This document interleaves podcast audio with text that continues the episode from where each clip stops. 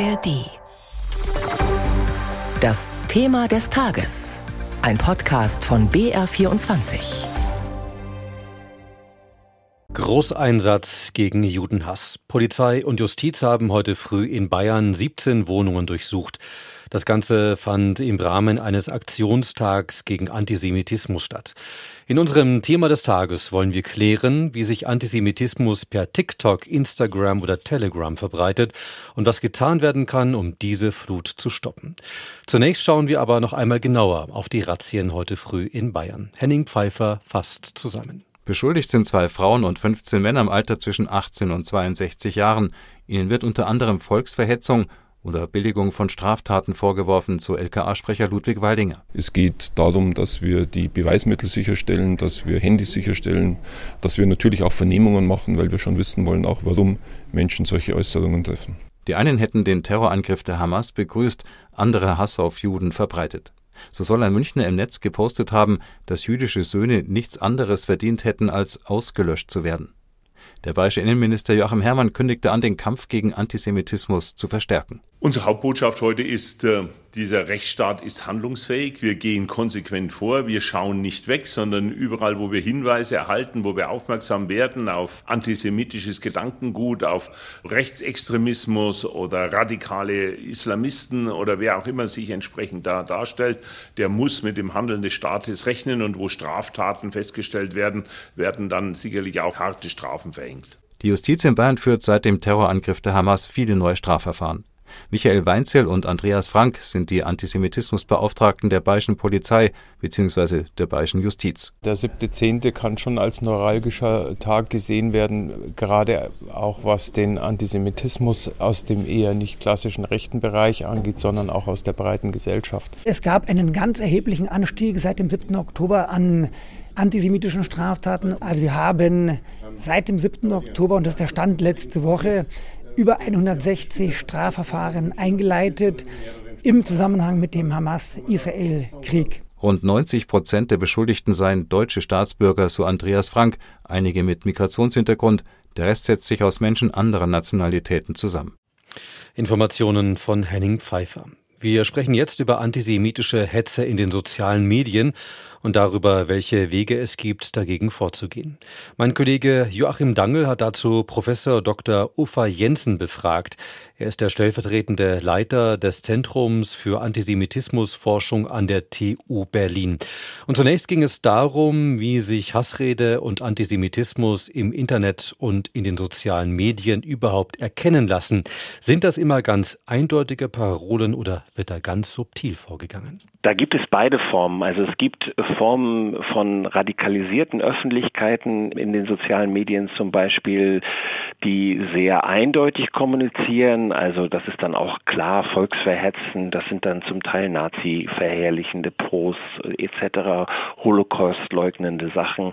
Das ist so die radikale Ecke, die es auf jeden Fall gibt. Aber dann gibt es natürlich im Umfeld verschiedener Bewegungen, Gruppierungen, die eher, ich sage jetzt mal, implizit Antisemitismus anti teasern sozusagen und die nicht automatisch gleich so zu erkennen sind. Aber oft benutzen die durchaus auch antisemitische Codes und Wörter, die, in, die man eindeutig antisemitisch verstehen muss. Allerdings äh, eben nur, wenn man diese Codes auch kennt. Aber das heißt, in dem Fall, Codes zu kennen, bedeutet ja dann erst, dass ich die Botschaft verstehe oder ist das was, womit schon gearbeitet wird und jemand infiltriert werden soll? Ja, genau. Also Codes funktionieren natürlich einerseits erstmal ganz offensichtlich für die Menschen, die das kennen, die wahrscheinlich auch schon in verschiedener Form antisemitisch unterwegs sind. Aber es ist eben auch etwas, was sozusagen so ein bestimmtes Narrativ bei den Menschen lancieren soll, die vielleicht nicht ganz so häufig auf solchen Seiten sind oder die das gar nicht so auf dem Schirm haben, die aber vielleicht durch solche erstmal harmlos erscheinenden Konstruktionen quasi, bei denen soll dann dadurch Interesse geweckt werden. Haben Sie da ein Beispiel dafür? Also es gibt natürlich jetzt diverse Sachen in der Gegenwart, die sich auf Israel beziehen. Früher hatten wir immer so ein Beispiel, oder es gibt es auch immer noch in rechten Zirkeln, so ein Codewort ist so ein, wie, wie äh, die neue Weltordnung. Da kommt kein Jude drin vor. Das ist, das klingt jetzt nicht per se antisemitisch, ist aber ein etabliertes Wort in rechtsradikalen Kreisen, ein Codewort für eine Verschwörungstheorie, hinter der eben auch Juden stecken und die würden angeblich diese diese neue Weltordnung etablieren. Und was für Gruppen sind das, die das verbreiten? Sind die klar zu definieren und machen das alles ganz gezielt? Oder sind da vielleicht auch Jugendliche dabei, die Dinge verbreiten, ohne dass sie ganz genau wissen, was sie da eigentlich tun? Also natürlich ist das in den sozialen Medien erstmal sehr, sehr vielfältig und die verschiedensten Gruppen sind daran beteiligt. Und man kann Antisemitismus jetzt auch nicht einfach nur auf der Rechten sehen. Wir sehen halt im Moment gerade, und da ging es ja jetzt auch bei der Razzia in Bayern drum, dass viele, viele Jugendliche und auch junge Erwachsene oder aber auch Ältere da jetzt Posts gegen Israel, hetzende Posts gegen Israel lanciert haben auf diversen Seiten.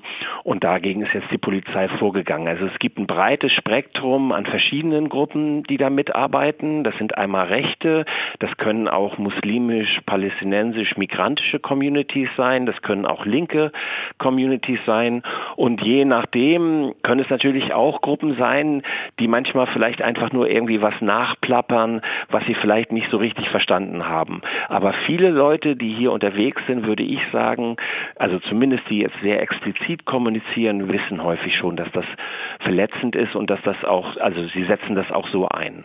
Und das sind dann Inhalte, die jetzt, wenn ich zum Beispiel mal davon ausgehe, ich habe ein Kind, das auf TikTok unterwegs ist und da ein Video nach dem anderen anschaut, wird das dann da einfach per Zufall reingespült oder muss ich schon in der Richtung unterwegs sein, um diese Inhalte zu sehen? Also gerade die radikalen Sachen sehen Sie eher, wenn Sie in entsprechenden Kreisen auf Telegram oder sonst wo wirklich auch in diesen Chats drin sind. Aber gleichzeitig, gerade wenn ein Thema besonders kontrovers ist, wie jetzt im Moment der Nahostkonflikt und wenn Sie da was anti-israelisches oder was antisemitisches posten, dann wird das möglicherweise von vielen gesehen und äh, wird auch vielleicht bewertet und geliked und dadurch wird es sozusagen von dem Algorithmus nach oben gespült. Und das ist natürlich gerade bei, bei Rassismus, bei Antisemitismus ein Problem, weil der ist sehr kontrovers und dadurch können Sie aber, selbst wenn Sie dagegen sind und dagegen protestieren, können Sie quasi dem Algorithmus gleichzeitig trotzdem sagen, dass das irgendwie interessant ist und Kommunikation hervorruft. Das heißt, es wird nach oben gespült. Also Fakt wird bleiben, dass eine Menge auf die Nutzer sozialer Medien einprasselt und ja beispielsweise bei TikTok eben auch auf viele ganz junge Nutzer, die sich ihre Meinung überhaupt noch bilden müssen. Äh, was kann man tun, um da vorzubeugen? Also auf jeden Fall muss natürlich in Schulen die Medienkompetenz von äh, Schülern und Schülerinnen da gestärkt werden. Das ist eine Realität. Wir sollten auch nicht so tun, als sei das getrennt von unserem Alltagsleben. Die Online-Welt und die sozialen Medien sind Teil unserer Wirklichkeit. Das heißt, sie verändern auch im Alltag, selbst wenn ich nicht am Handy bin, meine, meine Wahrnehmung. Und insofern ist es extrem wichtig, glaube ich, dass Kinder auch von vornherein den Umgang mit diesen Medien lernen und wie man sich dort bewegt, wie man möglichst auch kommuniziert, ohne andere auszugrenzen und zu diffamieren. Das sind alles sehr wichtige Sachen, die man auf jeden Fall von Anfang an lernen muss, denn diese Realität wird ja nicht wieder verschwinden. Sagt der stellvertretende Leiter des Zentrums für Antisemitismusforschung an der TU Berlin, Uffa Jensen.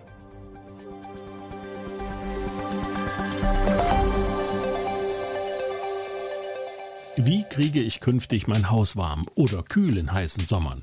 Was kostet es, eine neue Heizung einzubauen oder rentiert sich die Wärmepumpe doch? Brauche ich wirklich Vollwärmeschutz und dichte Fenster? Sanieren mit Plan. Was muss ich alles beachten, wenn ich mein Haus oder meine Wohnung energetisch auf Vordermann bringen will? Ich bin Thomas Becker, Redakteur beim Mitteldeutschen Rundfunk und in meinem Podcast geben sich die Experten die Klinke in die Hand. Energieberater, Heizungsbauer, Schornsteinfeger, ein Sachverständiger für Wärmepumpen, Fachleute für autarke Lösungen, Sanier- und Solarexperten und so weiter. Dazu gibt's Erfahrungen von Kunden, die bereits investiert haben. Was kann man alles machen und was sollte man besser lassen? Und falls sich beim neuen Heizungsgesetz etwas bewegt, auch da sind wir dabei. Sanieren mit Plan. Plan. Ein Podcast von MDR Thüringen. ARD